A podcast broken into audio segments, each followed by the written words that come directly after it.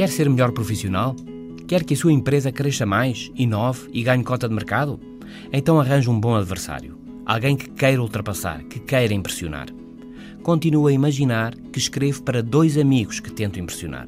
Comentou há dias em Lisboa Joe Nesbo, escritor estrela de best-sellers policiais nórdicos.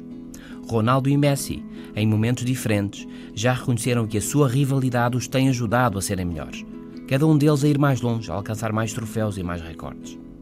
Um dia, na capital espanhola, quando o Real Madrid Mourinho se preparava para ser campeão de Espanha, perguntaram ao treinador português: Para ganhar, para ser campeão, é preciso estar sempre em polémicas, em guerras? É preciso ter sempre um inimigo?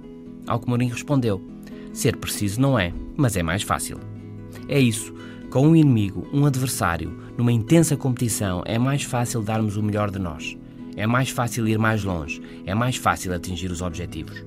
Um caso paradigmático, recentemente alvo do cinema: a histórica rivalidade na Fórmula 1 entre Niki Lauda e James Hunt, o filme Rush.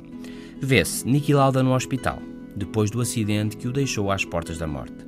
Está deitado em recuperação e na televisão ele vê as corridas e James Hunt a ganhar.